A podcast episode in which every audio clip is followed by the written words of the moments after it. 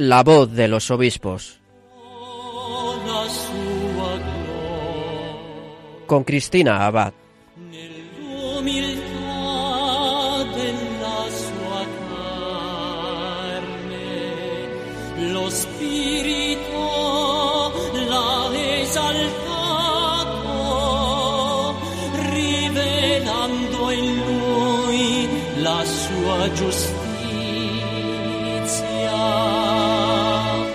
Buenas noches, querida familia de Radio María. Un cordial saludo de Cristina Abad en este nuevo programa de La Voz de los Obispos. Como cada 15 días nos volvemos a reunir un domingo más aquí en la emisora de la Virgen para acercarnos a nuestros obispos, dar a conocer sus noticias, las experiencias de su ministerio, sus enseñanzas y, como no, sus testimonios. Y realmente siempre es una gracia el conocer un poco más de cerca la obra que el Señor va obrando a través de sus ministros elevados a la plenitud del sacerdocio, ¿verdad? Incluso en algunos casos llamándoles a llevar su voz también en otros países o en otros continentes. De hecho, esta noche tendremos la oportunidad de conocer el testimonio de uno de estos pastores misioneros que diariamente entregan su vida por el anuncio del Evangelio allá donde las almas lo necesiten. Y es que llevamos una semana especialmente vinculada a las misiones. El domingo pasado celebrábamos el Día de Hispanoamérica, recordando concretamente a los sacerdotes de la obra para la cooperación sacerdotal hispanoamericana, conocida como la OXA, ¿no? Aquellos sacerdotes españoles misioneros en el continente americano ese mismo día, personas de distintas partes del mundo y, como no, también en España, nos conmovíamos al conocer que la pequeña Teresita Castillo, una niña de Madrid de 10 años que desde hacía tiempo padecía un tumor cerebral, pues partía al cielo ofreciendo hasta el final su enfermedad, su sufrimiento por las misiones. En concreto ya decía para que otros niños conocieran a Jesús, ¿no? Sus palabras han dado la vuelta al mundo.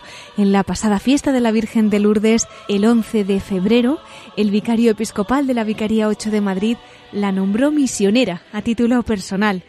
En fin, la historia de Teresita Castillo pues yo creo que ha dado la vuelta al mundo, ¿no? Y se ha extendido en muy poquito tiempo, en apenas unos días. Aquí en Radio María, de hecho, pues ya hemos hablado de ella en varios programas, ¿no? Nos consta además que Teresita ya ha comenzado su misión en el cielo, así que podemos confiarnos a ella y pedirle intercesión. Y por otro lado, hace apenas dos días concluíamos la novena de la gracia que se ha celebrado allí en Navarra, en el santuario de Javier, y que nuestros oyentes pues seguro que conocerán porque la hemos retransmitido aquí en Radio María. Una novena que se celebra coincidiendo con el aniversario de la canonización de San Francisco Javier el 12 de marzo. Bueno, y con este preámbulo les anuncio que esta noche precisamente vamos a tener la oportunidad de tener con nosotros a un obispo que es misionero javeriano, que aunque es español, de Orense concretamente, pues él lleva ya 28 años en Brasil, cumpliendo así el sueño que tuvo en su día de evangelizar la selva amazónica. Él es Monseñor Adolfo Zón, obispo de Altos Solimoes. Es la primera vez, creo yo, que nos acompaña en este programa un obispo español misionero en Brasil. Así que fíjense hasta dónde nos van a llevar esta noche las ondas de Radio María. Bueno, pues hoy vamos a tener un programa especial dedicado íntegramente a conocer cómo es la misión que está gobernando, que está pastoreando don Adolfo Zón allá en Brasil y a conocer, como no, su testimonio como misionero javeriano. Pero antes sí quería tener un recuerdo especial para uno de nuestros obispos que ha partido hace unos días a la casa del Padre, Monseñor Rafael Palmero, obispo emérito de la diócesis de Orihuela Alicante. El lunes pasado, don Rafael Palmero entregaba su alma al Señor a causa de la enfermedad que padecía. De hecho, ayer la Catedral de Orihuela acogía por la mañana una misa de funeral por su eterno descanso. Por otro lado, la diócesis de Orihuela Alicante celebraba también el pasado miércoles una misa de funeral por Monseñor Palmero desde la capilla ardiente que se había instalado en la concatedral de San Nicolás. Estas Eucaristías pues estuvieron presididas por el obispo de Orihuela Alicante, por Monseñor Jesús Murgui, quien entre otras cosas pues él ha manifestado el afecto que esta diócesis ha tenido siempre a Monseñor Palmero y también cómo se lo han transmitido hasta el último momento. Les invito a escuchar parte de estas palabras de Monseñor Murgui concretamente en la homilía del pasado miércoles. Don Rafael ha sido y seguirá siendo parte verdaderamente entrañable de nuestra historia como familia diocesana, de la que ha sido padre y pastor y que como tal ha sido acompañado y cuidado en su casa sacerdotal y ha sido asistido especialmente en estos últimos meses por la oración y el afecto de cuantos hemos estado conocedores de su última enfermedad. Y asimismo el obispo de Orihuela Alicante, don Jesús Murgui, en esa misa de funeral por Monseñor Palmero, recordaba la vida y el ministerio de su obispo emérito, así como las muchas iniciativas que él a lo largo de su vida había promovido, muy especialmente pues en esta diócesis en la que ha partido a la casa del Padre. Lo escuchamos también la apertura de las cinco capillas de adoración perpetua, una por vicaría, la puesta en marcha de la gran residencia Virgen del Remedio, la celebración del primer Congreso Diocesano de Laicos y la gran celebración del quinto centenario de nuestra Catedral de Orihuela, muy implicado en la promoción de vocaciones al sacerdocio, a la vida consagrada y al apostolado seglar, don Rafael inició e impulsó distintos procesos de canonización y abrió las puertas de la diócesis a movimientos nuevos y congregaciones diversas. E igualmente, don Jesús Murgui, el obispo de Orihuela Alicante, pues ha resaltado que Monseñor Palmero entendió su vida como ofrenda y como Eucaristía, y de este modo, decía, pues también ha pedido a Dios que así sea acogido por él.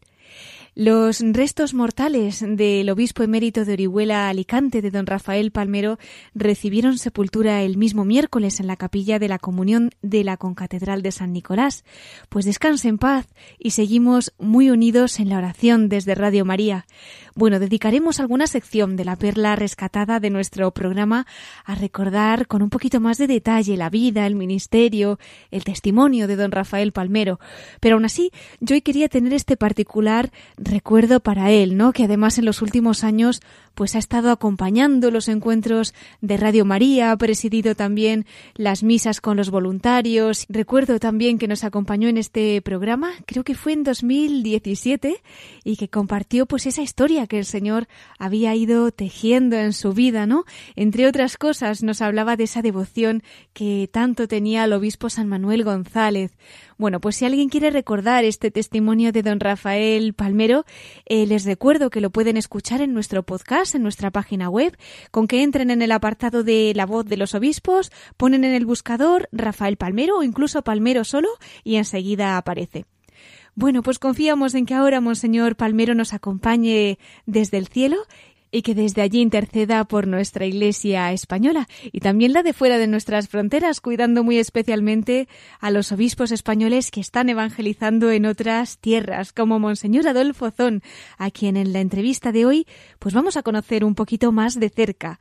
Y se acerca también este momento, no me voy a demorar más para que podamos escucharle ya enseguida. Pero antes vamos a encomendar nuestro programa a nuestra Madre, a la Virgen María, nuestra Reina de Radio María.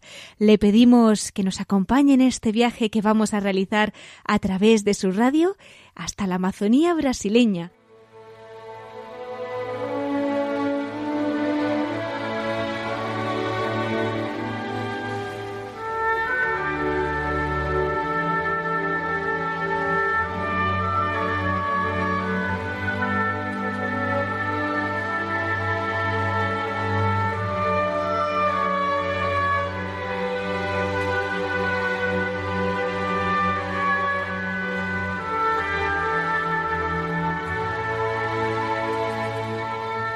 Y esta música de la película La Misión nos lleva precisamente a una misión en concreto una misión que se encuentra en Brasil, en plena selva amazónica, y que está en la diócesis de Alto Solimoes. Allí nos espera su obispo para compartir esta noche con nosotros la realidad de su misión y su testimonio como misionero, como obispo.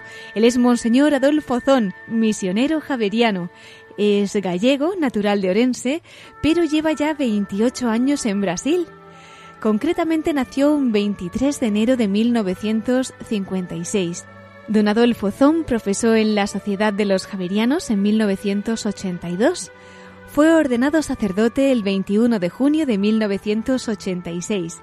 Se graduó en teología en la Universidad Pontificia de Comillas y estudió un máster en teología pastoral en la Universidad de Salamanca.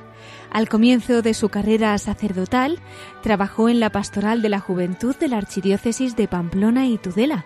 Fue párroco en la parroquia de San Francisco Javier entre los años 1988 a 1992 y también fue tesorero de los Javerianos. En el año 1993, don Adolfo Zón se trasladó a Brasil, a la parroquia de Nuestra Señora Reina de la Paz, en la diócesis de Abaetetuba. Él fue miembro del Consejo Regional de Cáritas del Norte en la Conferencia Nacional de Obispos de Brasil, asesor en la formación de laicos en la Escuela de Fe y Política, director de la Escuela Diocesana de Evangelización y vicerregional de los misioneros javerianos desde el año 2005 a 2010. Fue administrador económico de las diócesis de Abaetetuba, profesor de doctrina social de la Iglesia en el Instituto Regional de Formación Presbiteral en el Norte Regional 2 de la Conferencia Nacional de Obispos de Brasil y llegamos a ese 27 de agosto del año 2014, en que fue nombrado por el Papa Francisco obispo coadjutor de Alto Solimoes, allí en Brasil. Seis meses después pasó a ser el obispo titular de esta diócesis que ahora vamos a conocer. Así es que sin más dilación vamos a dar la bienvenida a Monseñor Adolfo Zón. Muy buenas noches, don Adolfo.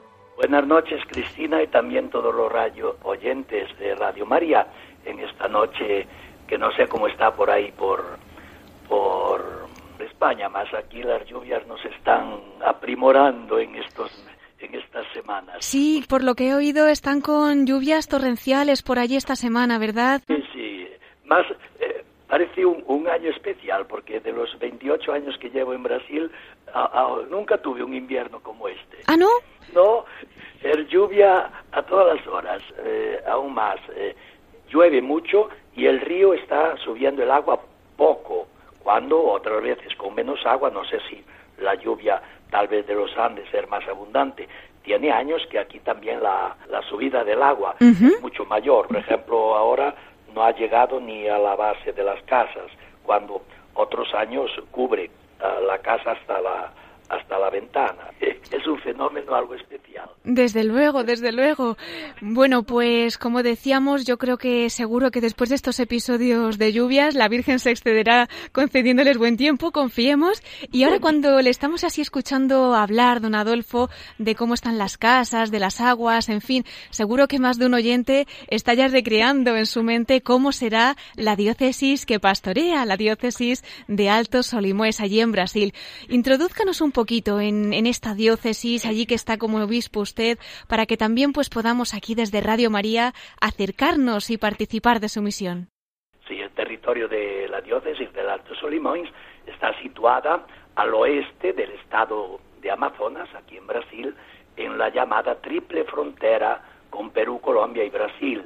Entonces, aquí mismo eh, donde yo vivo, en mi casa, desde el patio yo diviso la isla de Santa Rosa, que está en medio del río Solimões, que es el nombre que el río Amazonas recibe aquí al, al salir del Perú, la Santa Rosa, que ya es Perú, luego detrás tiene como un riachuelo que se llama eh, Igarapé San Antonio, que hace la, la división, la frontera con Colombia y con la ciudad de Leticia, que prácticamente son Leticia y Tabatinga, que es donde yo estoy, donde es la sede de la, de la diócesis, son dos ciudades eh, que están pegadas una a la otra. Es como decir el centro de Madrid y Carabanchel. O sea, no sabes cuándo estás en el centro y cuándo estás en Carabanchel, para poner así un, un ejemplo, ¿no? Porque prácticamente es este riachuelo que no tiene acceso por el riachuelo, sino después que al final de ese riachuelo se ha enterrado todo, todo el, el valle aquel y, y prácticamente está la gran avenida que comunica las dos ciudades, Leticia en Colombia y Tabatinga en Brasil. Y está compuesta este territorio de la diócesis por siete municipios brasileiros, con una extensión, los siete municipios en conjunto, que sería la extensión de la diócesis, de 131.614 kilómetros cuadrados. Para hacerse una imaginación, el que está ahí en España, serían cuatro Galicias y un poquito más. Vaya. cuatro Galicias y un poquito más. Ese sería el territorio eh, de nuestra diócesis que está dividida en siete municipios, siete municipios, de los, en los cuales eh, tenemos siete, ocho parroquias, porque el municipio de Tabatinga, además de la parroquia de la ciudad, que es única, tenemos otra parroquia en, una, en un distrito, en una aldea, que es eh, la parroquia con una etnia propia, o sea, es una parroquia ticuna, ¿Ah, ¿eh? cuyos eh, son indios de la, de la etnia ticuna. Por eso que son ocho parroquias. Cada municipio es una parroquia, por eso que son extensiones muy grandes y donde los agentes de pastoral son unos héroes, como digo yo, unos. Desde luego para atender el pueblo.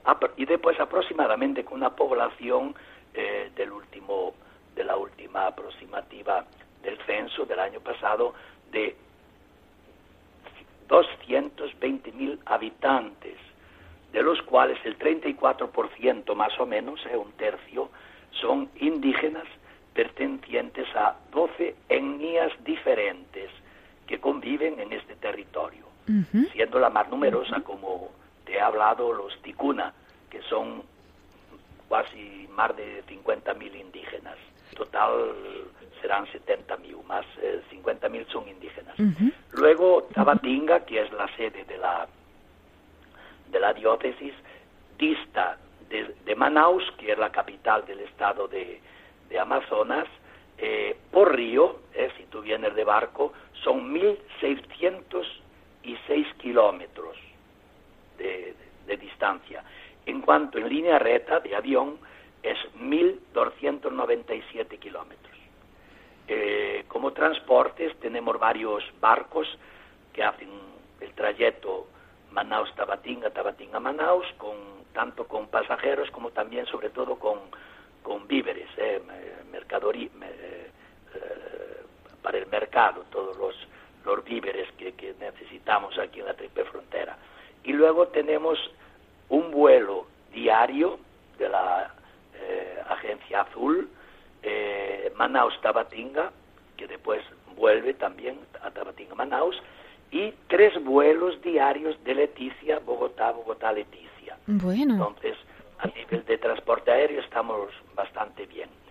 Y eh, después decir que este territorio ha sido evangelizado en un primer momento por los jesuitas venidos de, la parte de, de, Colombia, de, Ecuador, y también por los carmelitas, ¿eh? Eh, que fueron aquellos que también eh, dejaron su, su huella en la evangelización de estos pueblos. Y sobre todo en el ciclo económico de las especies y últimamente del caucho. Fue en el auge eh, del caucho que fue creada aquí en, la Amazonia, eh, comenzaron a crearse las llamadas eh, prelacías, que eran como unas cuasi diócesis. Más aquí, Altos Solimoins, en 1910 fueron creadas tres iglesias locales con la categoría de prefecturas apostólicas, que sería como los vicariatos en la, en la Iglesia Latinoamericana de lengua española. Y eh, con Altos Solimões fue criado TC y también el Río Negro, que después eh, cada una fue instalada en diferentes eh, fechas. Por ejemplo, en 1910, ya 10-11, ya dio inicio esta iglesia del Alto Solimões como prefectura eh, la de Tefe también por la misma época, en cuanto Río Negro hasta 1916, que fueron los salesianos que se ocuparon eh, de, la, de la prefectura del Río Negro. Eh, aquí fue una prefectura que la entregaron a los frailes capuchinos de la Umbria, de la Umbría, de Italia, y que al inicio atendieron esta área desde Manaus, entonces fíjate cuántos kilómetros tenían que hacer para visitar las diferentes comunidades.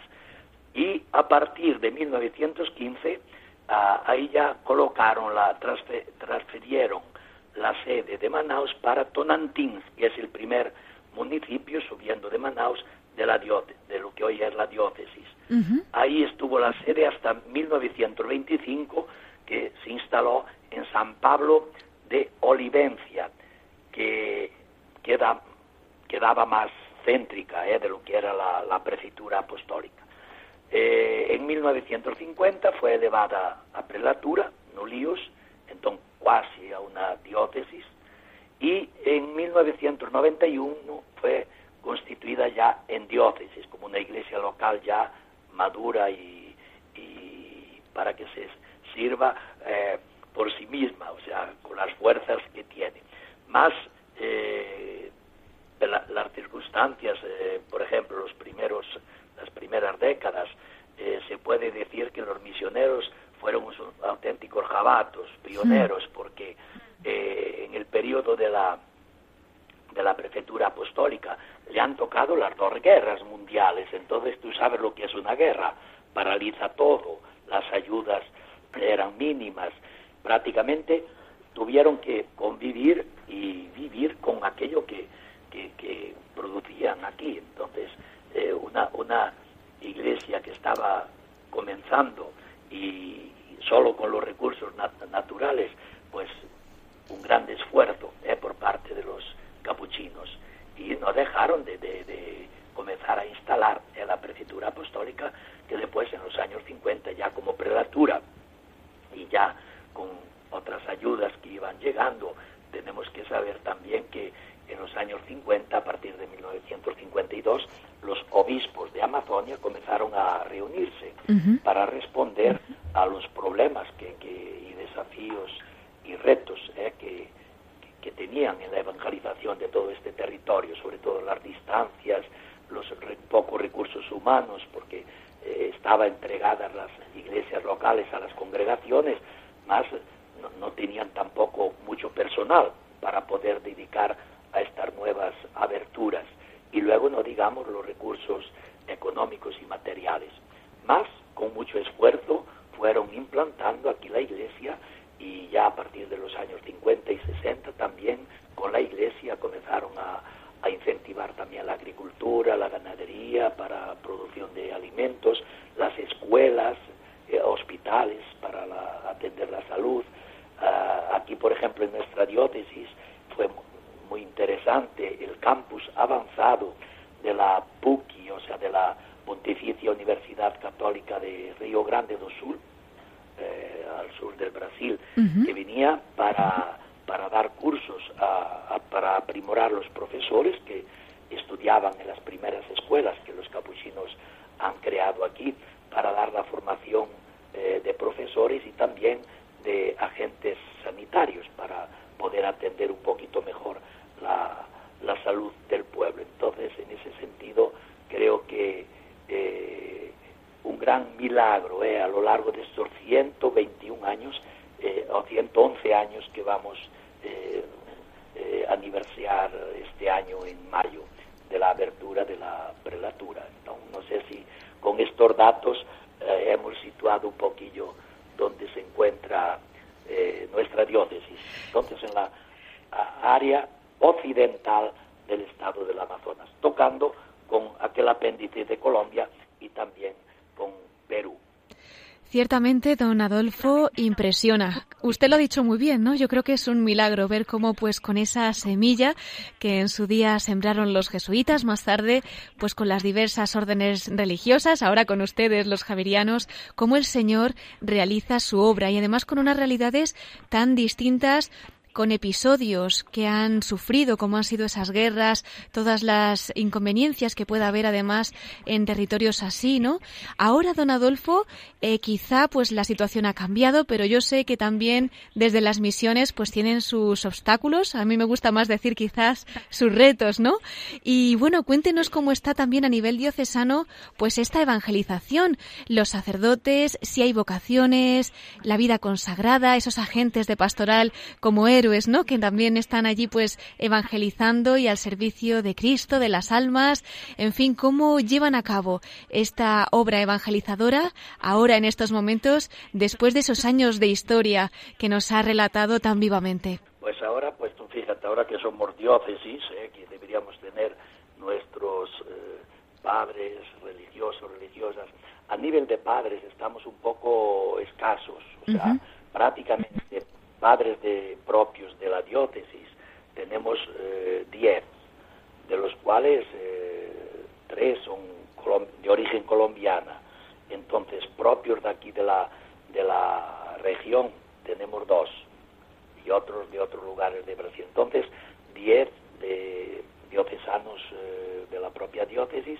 Después tenemos eh, tres padres fidedonum, uno de del centro de Brasil, que una diócesis nos ha cedido para ayudarnos en la evangelización, y dos eh, sacerdotes de la diócesis de Reggio Emilia, de, Italia, que ellos ya llevaban muchos años trabajando. Después del concilio, la diócesis de Reggio Emilia eh, cedió a algunos padres para el crecimiento de la iglesia local de, la, de una diócesis de Bahía, Ruiz Barbosa. Más, esta diócesis eh, consiguió a lo largo de los años tener también su clero eh, propio.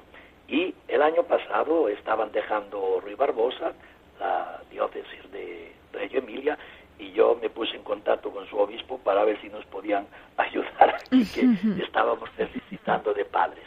Entonces son esos los padres que tenemos más eh, tres capuchinos que aún, aún continúan asumiendo dos parroquias de, de, las ocho que tenemos y luego tengo también dos compañeros javerianos que atienden una parroquia. Entonces, a nivel de padres estamos bastante escasos y por eso que estamos con una fuerte pastoral vocacional haciendo esfuerzos para ver si podemos con el tiempo ¿eh?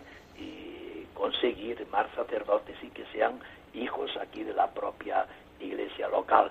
Entonces, este año tenemos seis seminaristas mayores en el seminario mayor eh, arquidiocesano de Manaus, que acoge todos nuestros seminaristas de las nueve circunscripciones eclesiásticas de aquí de la Amazonia y que así nos evita tener que nosotros también tener un equipo formativo, unas estructuras, que así pues tenemos unas mejores condiciones eh, para formar nuestros sacerdotes. Entonces, por ahora tenemos eh, eh, cuatro en primero de filosofía, uno en segundo de filosofía y otro en primero de, en segundo de teología. Y tenemos ya también eh, dos chicos preparándose en el, en el centro vocacional que tenemos en San Pablo de Oliventia, que es una experiencia de un año antes de hacer el, el propedéutico. Y luego las parroquias que se están preocupando con un trabajo de base para suscitar, acompañar las posibles vocaciones al seminario.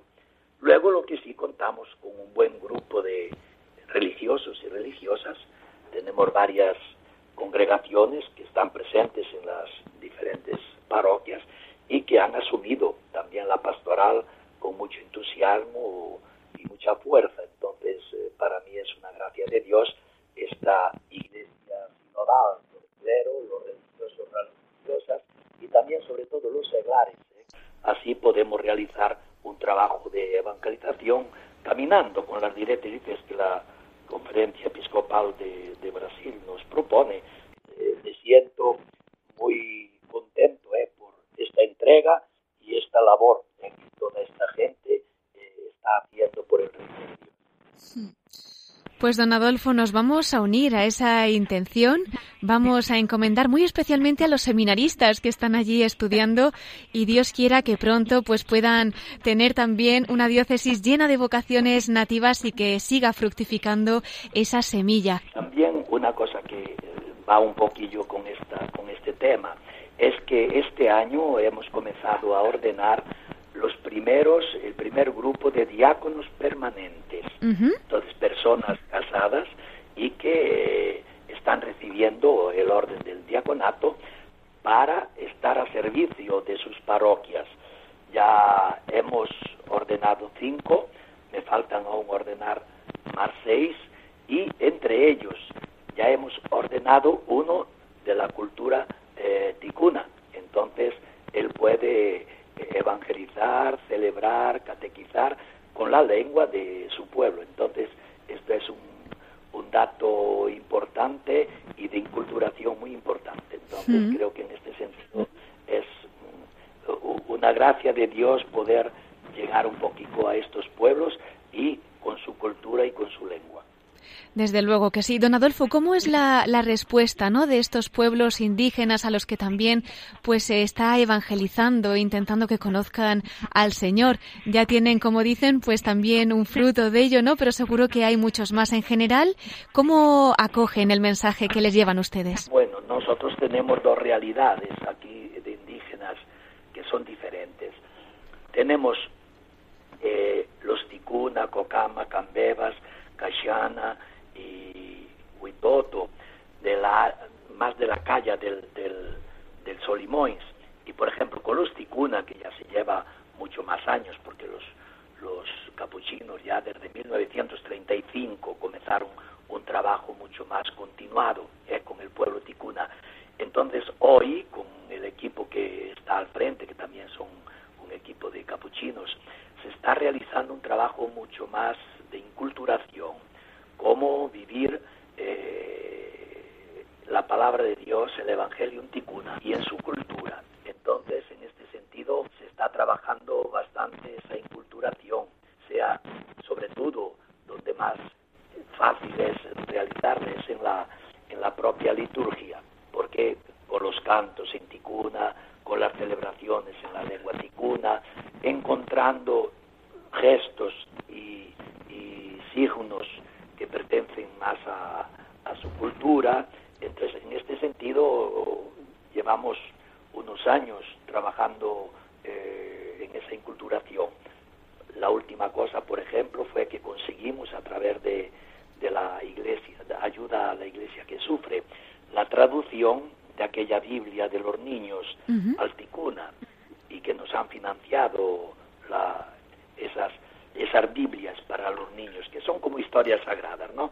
De, para los niños en Ticuna, y es un, un material precioso para la catequesis, porque eh, eh, con su lengua van conociendo un poco la historia de la salvación, historia que también está presente en la propia historia de los pueblos indígenas. Entonces, en ese sentido, es un trabajo, un trabajo lento y que tenemos que investir sobre todo en esa presencia en medio de ellos para que ellos, porque no somos nosotros, al contacto con la palabra de Dios puedan inculturar eh, el Evangelio. Después tenemos los, los indios del Valle del Yabarí, que es un territorio, eh, territorio de, que es un municipio. Tú fíjate que el municipio tiene la extensión más o menos de Castilla, de Castilla-La Mancha, o sea, un municipio. ¿eh? Y allí conviven seis etnias.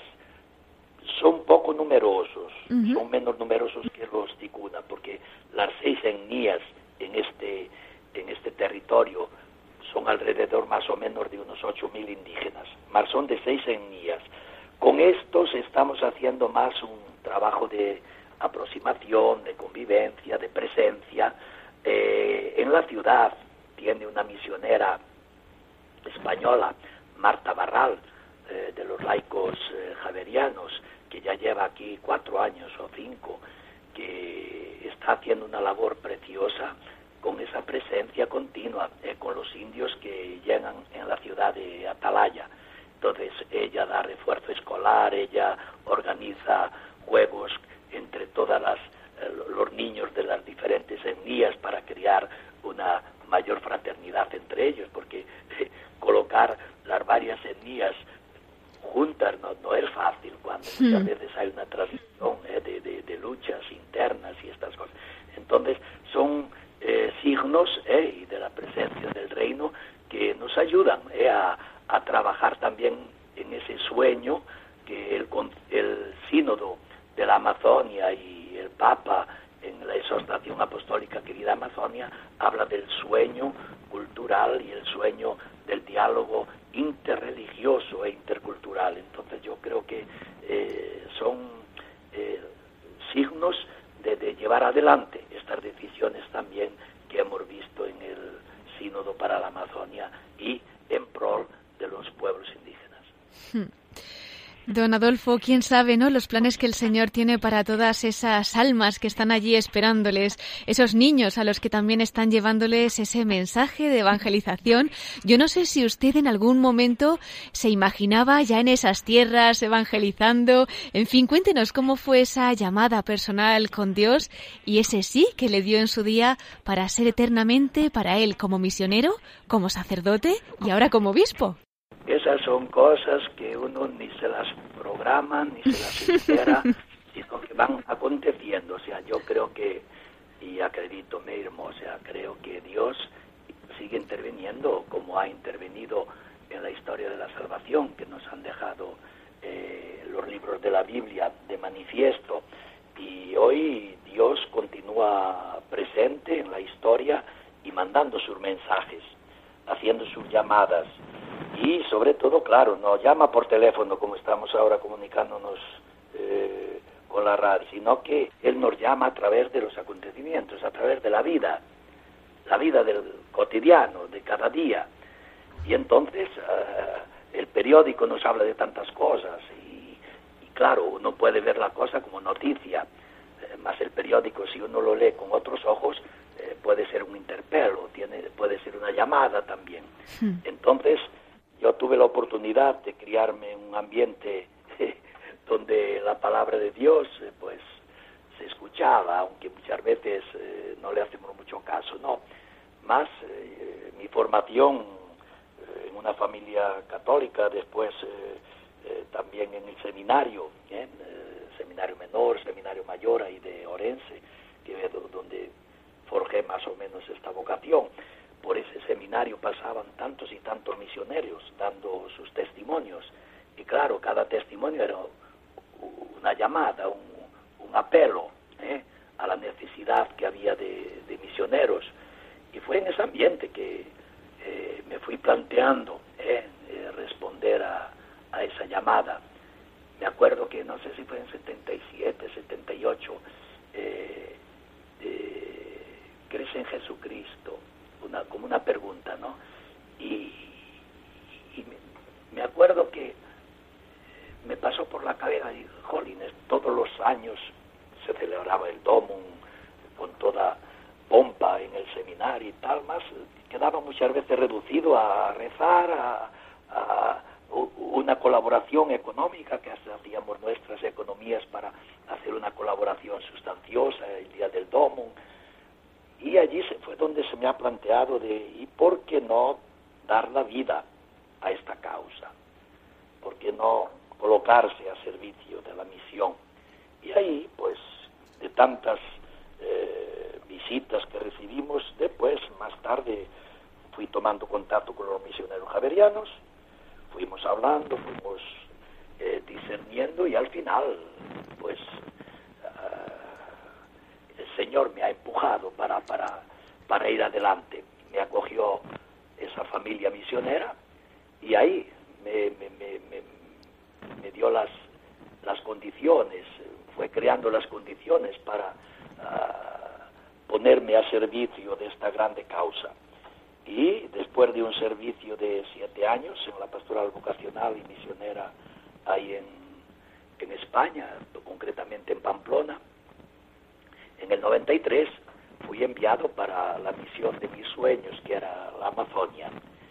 Y ahí, en 93, llegué aquí, los javerianos también que llegábamos nuevos a la, misión, teníamos un periodo eh, de introducción y de eh, preparación. Entonces la primera cosa, conocer la lengua.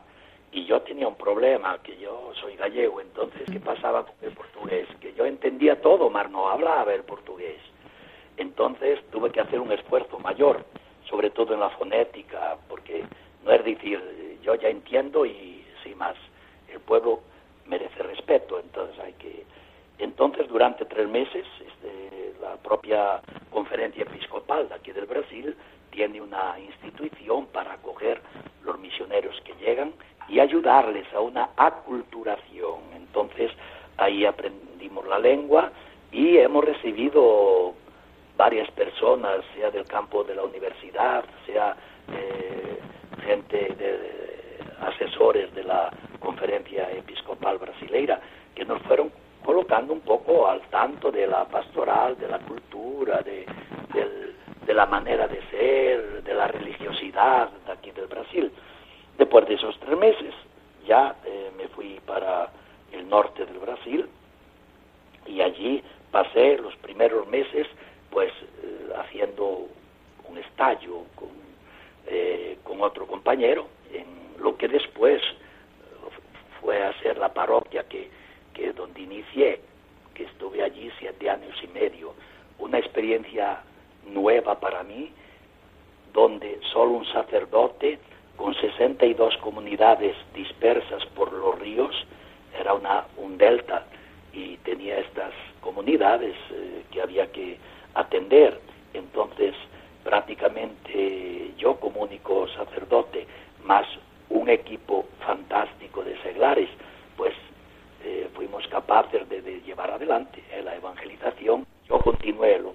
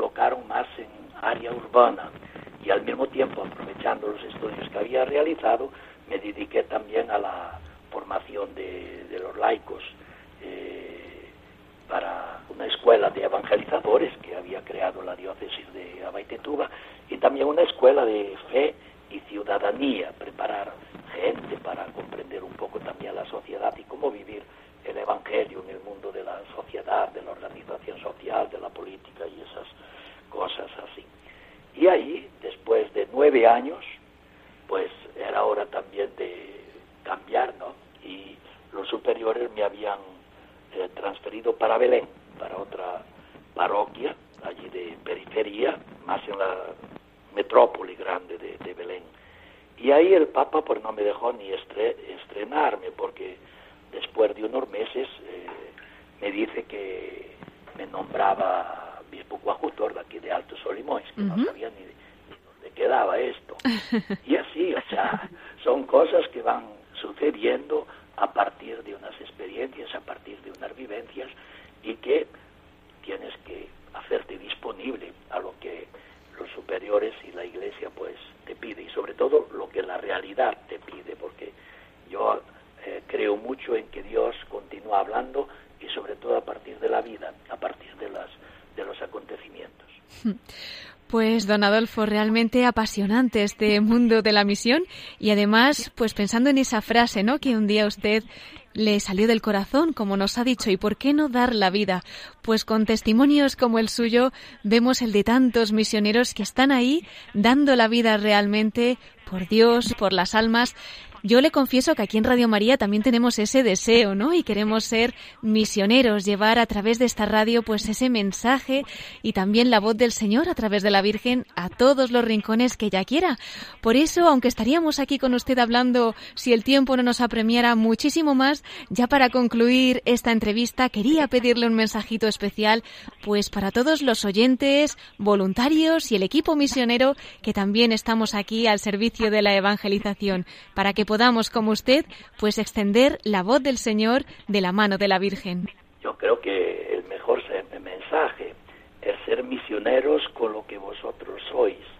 Entonces creo que los periodistas hoy eh, tenéis eh, una labor muy grande y tenéis un medio muy fuerte en la mano. Y yo, aunque no me siento muy periodista porque es una de las vocaciones un poco frustradas en mí. Eh, más yo veo eh, la comunicación como un grande areópago, o sea, eh, creo que el medio de comunicación debe ser evangelizador y creo que el uso del medio con el medio evangelizar. Entonces, ¿cómo transformar la radio la televisión, la internet, en eh, mediaciones para que las personas que escuchan, que ven, sientan la llamada de Dios. Más, no tanto yo invitándoles a, responder, cuando el propio medio crea las condiciones para responder. O sea, creo que en ese sentido eh, tenéis una fuerza muy grande y creo que podéis ser animadores y misioneros eh, para el día de hoy, porque llegáis a todo lugar. O sea, por eso que cuando se usan bien estos medios eh, son eficaces, porque desde mi pobreza de comprensión de los medios de comunicación, creo que la comunicación ella está eh, direccionada o debe estar direccionada para la comunión, cuando muchas veces los medios se están usando para la dispersión.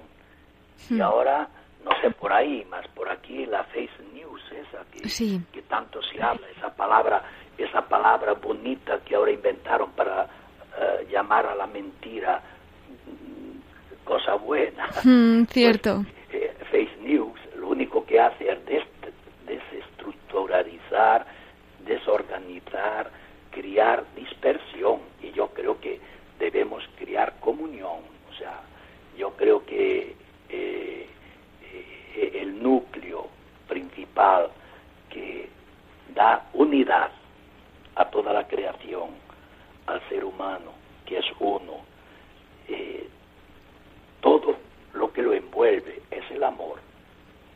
Por eso que Papa Francisco, él está indicando lo esencial. La última encíclica, Fratelli Tutti, él nos está recordando que los seres humanos nos desenvolvemos y llegamos a la plenitud si vivenciamos, si realizamos la fraternidad. Y eso es la grande tarea que tenemos. Y yo creo que los medios de comunicación deberían insistir más para crear esa comunión. Y yo acredito, Mermo, que los medios hoy eh, son nuevos misioneros para el mundo. Pues nos acogemos a sus oraciones, don Adolfo, para que podamos llevarlo a cabo y realizar esa misión como usted nos propone, ¿no? Antes de despedirle, quería hacerle una pequeña invitación especial y es que nosotros pues solemos despedir a nuestros obispos en estas entrevistas desde el corazón de la Virgen, desde el corazón de María. Por eso quería también pues invitarle a que compartiera con nosotros muy brevemente algún testimonio, anécdota o vivencia especial que recuerde pues muy especialmente y dentro, en el corazón de María? Mira, María es el día a día de mi vida, porque siempre me la he encontrado presente en todas esas experiencias que he hablado, desde el seminario que la patrona era María Inmaculada, y después por todos los lugares donde he pasado, María siempre, siempre, siempre estuvo presente. hasta en Pamplona me fui a encontrar que en la Javierada, que es una grande marcha a Javier de toda Navarra, y llega a un punto donde don José María Conge, que después fue obispo de Jaca, llegado a aquel punto comenzaba a citar todos los santuarios dedicados a María en Navarra. Cuando llegué a Brasil, la parroquia era Nuestra Señora, Reina de la Paz. De las 62 comunidades, 28 eran advocación de Nuestra Señora, con diferentes nombres. La diócesis donde estoy hoy es la patrona Nuestra Señora de la Asunción. Tú fíjate, la meta donde nosotros debemos llegar en Don María prácticamente es aquella que está indicando continuamente hacer lo que Él no la está repitiendo continuamente para hacer la voluntad de Dios, la voluntad de su. Eso es, pues yo creo que con este broche final y esas palabras de la Virgen María que también nosotros queremos seguir, pues vamos a concluir este programa. Don Adolfo, muchísimas gracias por habernos acompañado esta noche aquí en La Voz de los Obispos. Yo creo que a partir de este domingo pues ya le habrán crecido los misioneros porque tantos oyentes que van a estar unidos a su misión y rezando por todo lo que nos ha contado, no podemos ni imaginarlo. Ya sabe que tiene aquí nuestros micrófonos a su disposición y si algún día vuelve por España, por supuesto, pues aquí en Radio María, en la Casa de la Virgen, tiene también su casa. Muy bien, pues muchas gracias a vosotros y aquí estamos también a vuestra disposición para comunicar las experiencias que aquí vamos viviendo. Pues hasta pronto y despedimos a Monseñor Adolfo Zon Pereira, obispo del Alto Solimoes, en Brasil. Hasta siempre, don Adolfo. Hasta priente, que Dios os bendiga y recen por mí, como dice también Papa Francisco. Lo haremos. Chao. Hasta siempre. Un abrazo para vosotros y todos los radio oyentes de Radio María. Muchas gracias.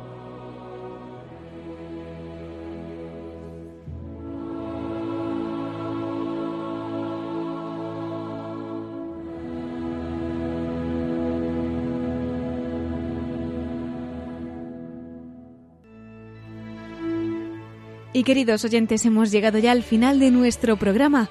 Agradecemos a don Adolfo Zón, obispo español misionero en Alto Solimoes, en Brasil, el que nos haya acompañado esta noche, acercándonos a la realidad de su misión.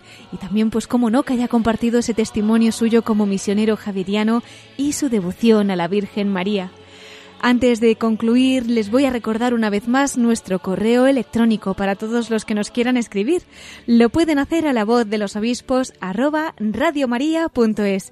En caso de que prefieran hacerlo por correo postal, también nos llegan sus cartas a Paseo de Lanceros, número 2, planta primera, 28024, Madrid y recordamos también que pueden encontrar este y todos nuestros programas en el podcast de Radio María. Los pueden pedir también en un CD, por teléfono, llamando al 91 822 8010, a través de la página web en radiomaria.es en el apartado de pedidos de programas o también por correo electrónico escribiendo a pedidos de programas arroba radiomaria.es. Pues muchas gracias a todos, queridos oyentes, por habernos acompañado esta noche. Les invito a seguir rezando por nuestros queridos obispos. Esta semana especialmente nos han pedido oraciones dos diócesis. Tomen nota. Una es la de Santiago de Compostela, que ha publicado un comunicado informando de que su arzobispo, don Julián Barrio, está ingresado en el hospital a causa de una endocarditis bacteriana y decían desde la archidiócesis que durante un tiempo pues recibirá tratamiento, así que le encomendamos. Y por otro lado, la diócesis de Alcalá de Henares también comunicaba hace unos días que su obispo, don Juan Antonio Reich Pla, había dado positivo en coronavirus en la prueba PCR que se había realizado. Gracias a Dios, la diócesis complutense ha señalado en este comunicado que don Juan Antonio Reich se encuentra bien, pero bueno, como las oraciones de Radio María tienen mucha fuerza, pues vamos a rezar por él para que pase pronto y también por la recuperación de don Julián Barrio, arzobispo de Santiago de Compostela. Bueno, pues así unidos en la oración se despide Cristina Abad. Hasta dentro de 15 días, si Dios quiere, a la misma hora, a las 9 de la noche, a las 8 en Canarias. Ahora les dejamos con más noticias en el informativo de Radio María. Que sigan teniendo una santa cuaresma con Jesús, José y María. Hasta dentro de dos semanas en la voz de los obispos.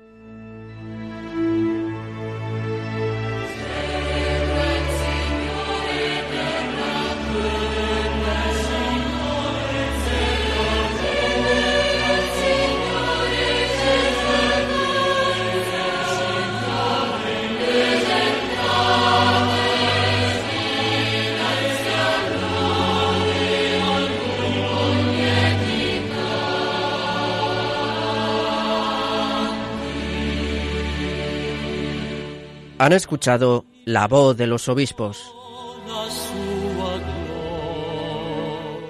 con Cristina Abad.